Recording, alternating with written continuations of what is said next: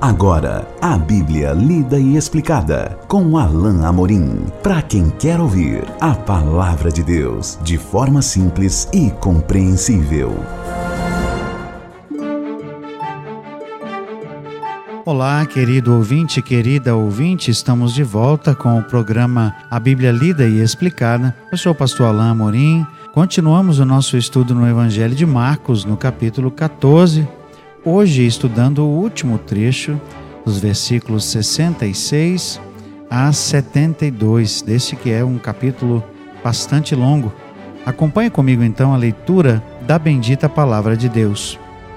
Estando Pedro embaixo no pátio, veio uma das criadas do sumo sacerdote e, vendo a Pedro que se aquentava, fixou-o e disse: Tu também estavas com Jesus o Nazareno. Mas ele o negou, dizendo: não o conheço, nem compreendo o que dizes. E saiu para o alpendre, e o galo cantou. E a criada, vendo-o, tornou a dizer aos circunstantes: Este é um deles. Mas ele outra vez o negou. E pouco tempo depois, os que ali estavam disseram a Pedro: Verdadeiramente és um deles, porque também tu és galileu. Ele, porém, começou a praguejar e a jurar: não conheço esse homem de quem falais. E logo cantou o galo pela segunda vez. Então Pedro se lembrou da palavra que Jesus lhe dissera: Antes que duas vezes cante o galo, tu me negarás três vezes. E, caindo em si, desatou a chorar. Pedro, aparentemente, depois de ter fugido junto com os outros discípulos lá no momento da prisão de Jesus no Getsemane, aqui procura estar perto de onde Jesus estava.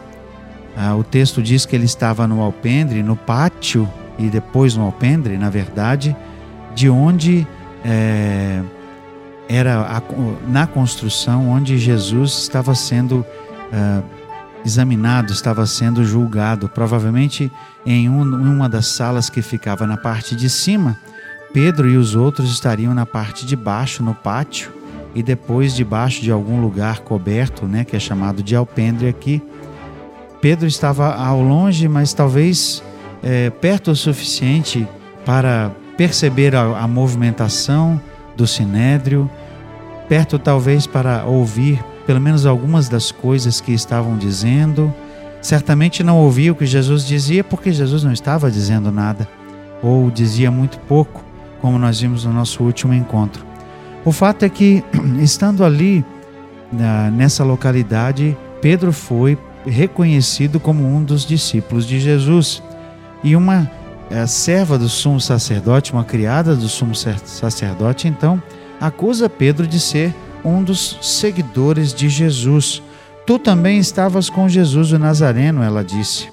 E aí Pedro nega pela primeira vez. Ele o negou, dizendo: não o conheço, nem compreendo o que dizes. Dali ele saiu para outro lugar, ainda próximo da sala onde Jesus estava sendo uh, julgado, mas um pouco mais afastado. E ali também ela começa a dizer para as outras pessoas que estão próximas, dizendo: aquele homem estava com Jesus, é o que nos diz aqui o verso 69. Este é um deles. E Pedro, a segunda vez, nega. Ele outra vez o negou, o texto diz. E pouco depois os que ali estavam disseram a Pedro: Verdadeiramente és um deles, porque também tu és Galileu.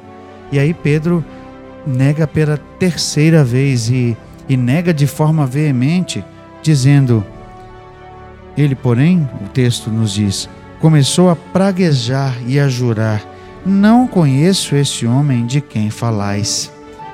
Pedro estava determinado, decidido a negar qualquer envolvimento com Jesus, certamente com medo de que pudesse ter o mesmo fim, de que pudesse também ser levado para a corte ali, ser julgado junto com Jesus e talvez até condenado a, a qualquer que seja a punição que viesse, provavelmente chicotadas, não é? Esse era, esse era um, uh, um costume uh, daquela época, era uma punição comum que aqueles que eram acusados de algum tipo de sedição, de blasfema, eles eram chicoteados, mas o fato é que bastante alheio até mesmo ao que Jesus tinha dito para ele lá no momento da, da ceia, é, Pedro nega o seu envolvimento, nega a sua participação como discípulo de Jesus, e o texto vai caminhando para o auge daquilo que é registrado lá no final, no versículo 72.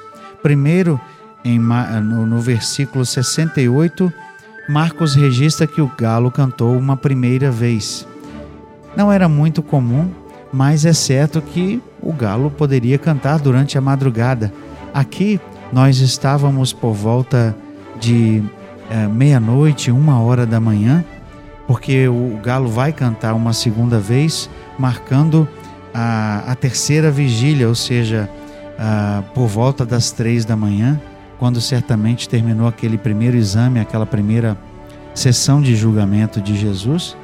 Pedro estava ali se aquentando com os outros, madrugada fria certamente, e ali ele é reconhecido pela serva do sacerdote, pelas pessoas, e ele nega, e a terceira vez o texto diz que ele negou com juramento. O texto inclusive diz que ele praguejou, ele foi contundente, negou veementemente. Mas parece que Pedro estava fazendo isso é, de uma forma é, tão, tão alheia e de uma forma que, que realmente não caiu em si até que o galo cantou. E é isso que nos chama a atenção quando nós lemos o verso 72. O texto diz assim: E logo cantou o galo pela segunda vez. Então Pedro se lembrou da palavra que Jesus lhe dissera. De, de, de repente, né? De um modo repentino, Pedro finalmente se lembra que tudo aquilo que tinha transcorrido foi predito por Jesus. Que Pedro não se furtou a, a negar a Jesus e Pedro, exatamente como o mestre havia lhe alertado, é, o negou, apesar de ele dizer que nunca negaria Jesus, apesar de ele dizer que nunca o envergonharia Aqui nós vemos que Pedro o fez. Ele se lembrou então da palavra que Jesus lhe dissera, o texto diz: Antes que duas vezes cante o galo, tu me negarás três vezes. E caindo em si, desatou a chorar. Talvez sejamos muito rápidos em pensar como Pedro foi capaz de fazer isso, como Pedro pôde negar Jesus dessa forma. Talvez haja pressa em nós em, em julgar Pedro, né? Como foi capaz uma pessoa que estava tão próxima de Jesus por tanto tempo e vivenciou tantas coisas boas com o Mestre, o seu poder, os seus milagres. Talvez alguns de nós até mesmo chegasse a pensar ou até mesmo a dizer: se fosse eu, certamente eu não teria é, negado o Mestre.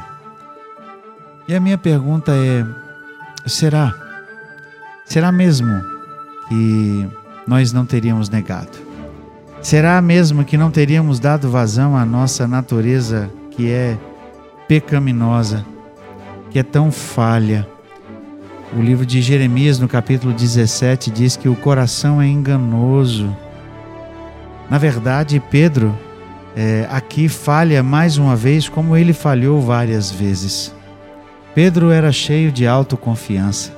Pedro era impetuoso.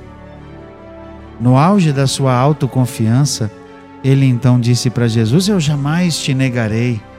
Mas a verdade é que Pedro era falho. Pedro, assim como nós, era fraco.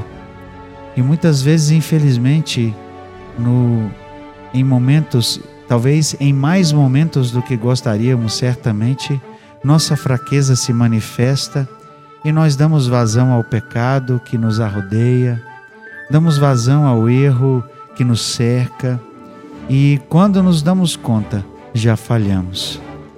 Então, ah, eu acho que seria mais apropriado perguntar como nós vemos no popular hoje em dia: quem nunca?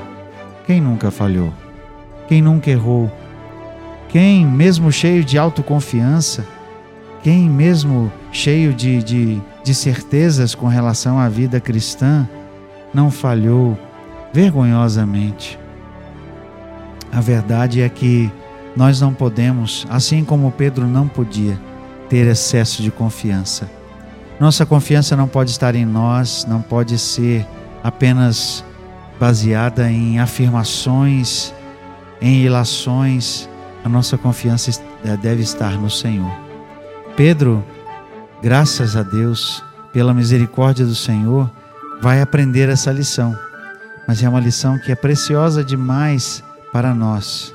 Não podemos confiar em nós mesmos. Não podemos ter uma autoconfiança a ponto de pensar que não vamos cair. De, eh, a, pensar de, eh, a pensar que não vamos falhar, que não vamos pecar. Devemos ser os primeiros a reconhecer que a qualquer momento, estando nós em pé, como Paulo diz, se não tomarmos, se não tomarmos cuidado, podemos cair e que Deus tenha misericórdia de nós, sem dúvida, porque falhamos, porque erramos.